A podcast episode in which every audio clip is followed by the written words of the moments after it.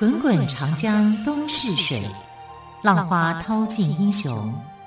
是非成败转头空。古今多少事，都付笑谈中。陪你说历史，汪培制作主持。欢迎朋友们收听今天的《陪你说历史》节目，我是汪培。同样在今天的节目当中，我们要说非常精彩有趣的历史故事。好，我们先唱一首歌。古老的中国有一条龙，好，这首歌呢非常的红哦，脍炙人口。这个龙的形象到底是如何产生的呢？好，我们今天就来说这个故事。相传黄帝统一中原以后，为了团结各个部落，决定设新的图腾作为部落联盟的标志。他要每个部落把使用过的图腾都献上来，并选派一名代表前来商议制定新图腾的事。送来的图腾很多，有上百个，到底用哪个好呢？这可把皇帝给难倒了。有人建议随便选一个，皇帝摇了摇头，严肃地说：“这种事绝对不能草率。”它关系到联盟的团结，没处理好又要分裂了。大家都觉得他的话很有道理。那天夜里，电闪雷鸣，突然下起了暴雨，一道明亮的光线在空中一闪而过。皇帝似乎感悟到了什么。第二天清晨，他召见仓颉跟封后这两位大臣。向他们描述昨夜他看到的情景，然后指着各部落送来的图腾说：“就参照各部落图腾的特点，制定新的图腾。蛇身鱼鳞，马头狮鼻，虎眼牛舌，鹿角象牙，羊须鹰爪，再加上狗尾巴。”每个部落的图腾都用上一点，也算是周到了。只是这个东西该叫什么呢？仓颉沉思片刻之后说：“叫龙如何呢？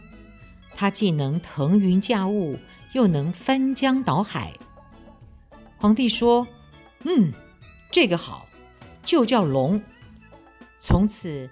龙成为部落联盟的新图腾，象征吉祥和权威。皇帝逝世后，先民们始终认为皇帝功德无量，应该乘龙而去。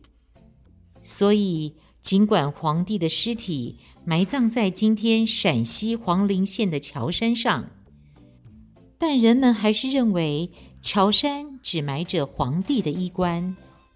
啊，原来这就是古老中国一条龙的故事，非常的有意思。好，继续我们来说尧帝跟舜帝的故事。尧帝在位七十年，德高望重，深深受到人民的爱戴。他看见儿子丹朱不成器，就决定从民间选出贤良的人来继承帝位。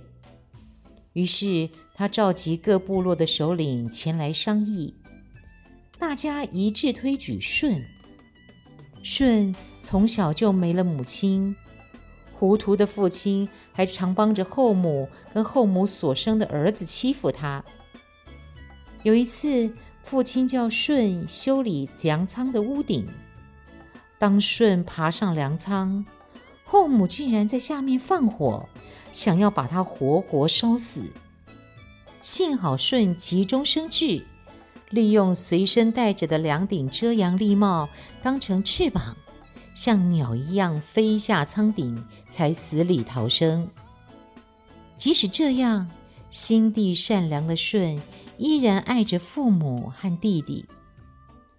尧听到舜的事迹后，觉得舜是不错的人选。就决定亲自查访。他来到舜经常出入的田间，看见一个身材魁梧的青年正在耕地。他的犁前架着一头黑牛和一头黄牛，但他没有用鞭子抽打牛，而是在梨园上挂了一个本鸡，不时地敲一下，再吆喝一声。尧觉得很奇怪，就上前询问。农夫耕田时都用鞭子抽打牛，你怎么只敲本鸡呢？这个年轻人立刻停下工作，两手合在胸前，向老人敬礼，回答说：“牛为人耕田流汗出力，已经非常辛苦了，我怎么忍心再鞭打它呢？我只要一敲本机。”黑牛就会以为我打了黄牛，黄牛会以为我打了黑牛，他们就会都开始卖力的拉犁了。尧觉得这个青年就是他要找的舜，便和他攀谈起来。尧发现舜既有智慧，又有善心，而且通情达理，的确是位不可多得的人才。为了进一步了解舜的品性和能力，尧决定将女儿娥皇跟女英嫁给他，并且安排九位男子在他的身边。经过三年的考察，尧确定舜才德谦卑，就将部落主的位子让给舜。舜继位后，依然保持着勤劳俭朴的作风。很快就得到人民的爱戴。相传在尧舜时期，湖南的九岳山上住着九条恶龙，它们常常飞到附近的湘江戏水玩乐，致使湘江沿岸洪水暴涨，庄稼毁坏，房屋倒塌，百姓叫苦连天。舜帝知道后，寝食难安。决定要亲自去一趟南方，惩治恶龙，帮百姓除害。舜帝的两个妃子，也就是尧帝的两个女儿，娥皇跟女英，出身高贵，因为深受尧舜两帝的影响，也十分关心百姓的生活，从不贪图享乐。他们得知舜帝要去南方惩治恶龙，就强忍着离别的愁绪，送舜帝出门。舜帝走后，娥皇和女英日夜祈祷，希望舜帝能早日征服恶龙，凯旋而归。可是，一年一年过去了，只见燕子飞去又飞回。花谢花又开，舜帝依然渺无音信。他受伤了，还是病倒了？在回来的路上遇害，还是迷路了？娥皇跟女英担心极了，决定去湘江寻找舜帝。他们跋山涉水，餐风露宿，终于来到了九月山。找遍了那里的每一个村庄，踏遍了那里的每一处小径，却仍然不见舜帝的踪迹。这一天，他们来到了一个名叫三峰石的地方，只见三块大石头耸立在翠竹林中，旁边还有一座高大的坟墓，是用珍珠堆成的。娥皇和女英问附近的村民说：“这是谁的坟墓啊？这么壮观美丽。”村民们流着眼泪回答：“这是舜帝的坟墓。为了帮助我们斩除恶龙，他不远万里从北方赶来。恶龙被他制服了，可是他却病死在这里。”原来这是湘江百姓为了感激舜帝的厚恩，特地为他修建的坟墓。后来，九月山上的一群仙鹤为了表达敬意，又从南海边衔来璀璨的珍珠，洒在舜帝的坟墓上。至于那三块巨石，则是由舜帝用过的三尺耙插在地上变成的。娥皇跟女英听了，悲痛万分，哭了九天九夜，直到眼泪哭干，眼睛流血。他们的血泪洒落在九月山的翠竹林，在竹子上留下了痕迹。从此，这些竹子被称为斑竹，斑是斑纹的斑，也叫做香妃竹。好，传说远古时期有三皇五帝，他们分别是谁呢？有很多种说法。比较普遍的说法是，三皇指的是燧人、伏羲、神农；五帝呢，则是黄帝、颛顼、帝顾、尧帝跟舜帝。尧是帝顾的儿子，因为曾经被封于唐，所以史称唐尧。尧呢，是中国古代传说中著名的贤君，住的是简陋的茅屋，吃着粗茶淡饭，过着节俭朴素的生活。他处处为人民着想，尽心尽力为人民服务，也留下了许多动人的传说。尧老了，当他得知舜是一位贤孝能干又有才气的青年。就决定让位给舜，开创了帝王禅让的先河。舜是皇帝的七世孙，颛顼的五世孙。因为原先被封在虞，所以又称为虞舜。舜即位后做了许多的好事，并且制定了一些规章制度，把天下治理得很有条理。舜老了。就把王位让给治水有功的禹。好，我们先休息一下，稍后再来说后羿射日、嫦娥奔月以及大禹治水有功的故事。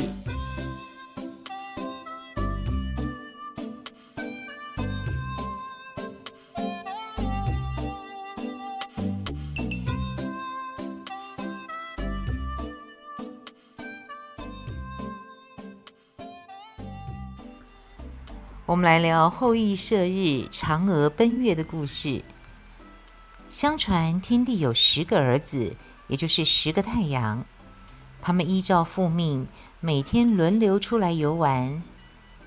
日子久了，淘气的太阳兄弟觉得一个人出游不好玩，开始一起出游。哇，这下可苦了人间呐！因为土地烤焦了。庄稼干枯了，人们热得喘不过气，昏倒在地上。尧帝看到百姓的痛苦，非常难过，就祈求天帝解除人间的灾难。天帝招来剑神后羿，赐给他一副红色的神弓和一袋白色的神箭，准许他带着美丽的妻子嫦娥下到人间。救助人类脱离苦难。后羿见到太阳兄弟后，先是好言相劝，可是骄横的太阳兄弟根本听不进去，反而变本加厉，故意燃起大火。后羿只好挽起神弓，搭上神箭，向他们射去。没一会儿，天上就少了九个太阳。当后羿准备射下最后一个太阳的时候，尧帝就前来劝阻。他说：“大神，最后一个太阳还是留下吧，我们需要它的光和热。”后羿收起弓箭，转身对那仅存的一个太阳说：“你要守规矩，要记住每天早晨要按时从东方升起。”等到黄昏的时候，再从西方落下。太阳点点头，从此天上就只剩下一个太阳，人们又可以安心的生活了。不过，剑神后羿却有了麻烦。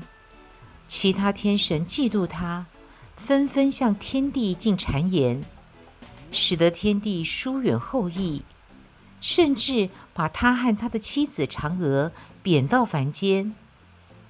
满腹委屈的后羿和嫦娥只好隐居在山林里，靠打猎为生。一次偶然的机会，后羿听说昆仑山上的西王母有一种神药，吃了它就能重新升天。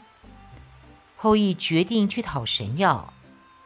他跋山涉水，历经千辛万苦，终于见到了西王母。可是西王母给的神药只够一个人使用，后羿舍不得心爱的妻子，就决定将神药带回家藏起来。然而神药被嫦娥发现了，她趁着后羿不在家的时候，就把神药偷偷地吃掉，向月宫飞去。从此，嫦娥远离人间，独自待在广寒宫。虽然变成神仙，但过的却是寂寞清苦的生活。继续是大禹治水的故事。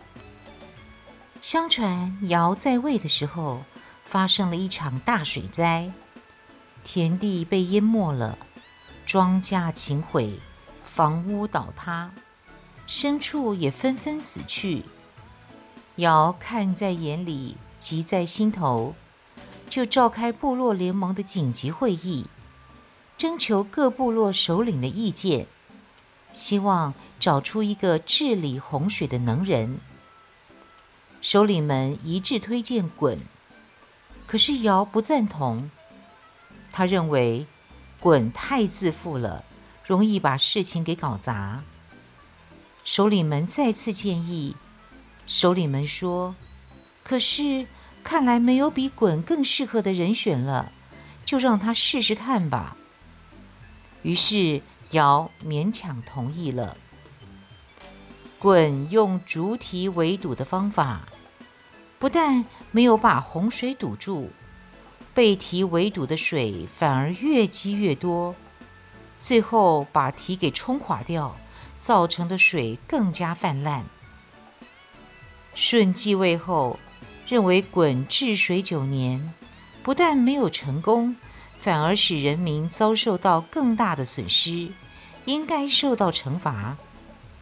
于是他命人将鲧囚禁在羽山，羽是羽毛的羽哦，羽山。三年后又将鲧处死。之后，舜用鲧的儿子禹继续治水。禹经过了摸索和研究，终于明白父亲“兵来将挡，水来土掩”的方法并不可取。合理的方法应该是顺着地形疏通河道，排泄洪水。于是禹着手开渠排水，疏通河道，引流入海。禹是个以身作则、一心为公的人。他不怕困难，吃苦耐劳，常常头戴斗笠，手拿敲子，带头工作。治水期间，禹三次经过家门，却都没有进去看一看。各部落的人民在禹的领导之下，经过了整整十三年的奋斗，终于把洪水给制服了。后人感念禹治水的伟大功绩。就尊称他为大禹，也就是伟大的禹。好啦，说完了后羿射日、嫦娥奔月以及大禹治水的故事之后，接着我们再来说四神相助伐三苗的故事。诶，四神相助伐三苗，这个好像听起来有点陌生哦。那我们来聊一聊这个故事好了。什么是三苗呢？三苗指的是以蚩尤为首的九黎族的后代。大禹治理洪水时，三苗也参加了。可是治水成功，论功行赏的时候，却只有他们没有分到。三苗自然很不服气，就出兵反叛。当时禹还是大将，他打算用武力来平息叛乱，但是被舜帝给制止了。舜帝选择对三苗实行教化政策，因为他觉得本来就是自己理亏，如果要用兵去征伐，这是不道德的。在舜帝的努力下，事情暂时平息了。禹继位后，天性好斗的三苗再度挑起事端。这次因为是他们挑衅在先，禹当机立断，决定对三苗出兵。禹出兵前，在祖庙举行了隆重的祭典，祈求上天和祖先赐予力量来战胜三苗。谁知，在香烟飘散之际，神座上突然出现了四位神灵：一个人面鸟身，一个绿衣白面，一个赤衣猪面，一个长头大耳。在场的人都很惊愕。正当禹准备上前拜问时，人面鸟身的神灵说。三苗已经乱成一团，无法无天。天帝几次降下大灾，警告他们，但是他们仍然不知道悔改。因此，天帝特别派我来传话，命令你马上去讨伐他们。接着，其他三位大神也相继开始自我介绍：“我是管福禄的神。”天帝派我降福给你们，保证你们一路上吃得饱。我是管钱的财神，天帝派我来赐给你们足够的钱财。我是管生命的神，天帝派我来保护所有的士兵的生命。话一说完，四位神灵就一起消失了。祭祀完毕后。禹来到军中举行誓师大会。禹拿着一种叫做玄龟的黑色玉器，向大家宣布：三苗不接受教化，多次叛变，杀害无辜的人民。上天准备要惩罚他们。现在他们那里妖魔四起，出现许多怪异的现象。例如，夜里出大太阳，白天下血雨，夏天结冰，大地裂开，祖庙里有青龙现身，街市上有狗在嚎哭，人民惊恐，怨声载道。我接受上天祖先的命令，要去讨伐他们，希望大家和我。同心协力，先灭那些罪人。誓师大会结束后，禹就率领了五千人的主力军南下，沿途并联合了当地的兵力，向三苗的活动地江汉流域进攻。三苗看见禹率领大军来征讨他们，慌忙地抵抗。禹的军队受过专业的训练。不仅战斗力强，而且目标明确。战争一开始，三苗的首领就被射死了，主帅阵亡，军心大乱。三苗的士兵纷纷四散逃命，其中大部分逃往西南地区，逐渐被当地的氏族部落所融合。就这样。禹征服了三苗，统一长江流域，华夏大地出现了难得的太平盛世。好，由于大禹治水成功，他被推选为舜的接班人，一跃成为华夏部落联盟的首领。此时，各部落联盟之间的兼并战也开始日益加剧。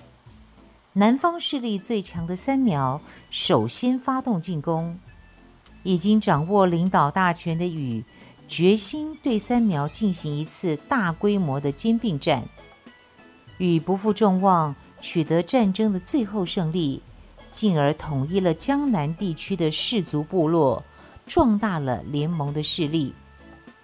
好啦，今天的故事说完了，非常感谢朋友们的收听，更多精彩的故事我们就明天再来听喽。亲爱的朋友，陪你说历史节目，我是汪培，明天再会，拜拜。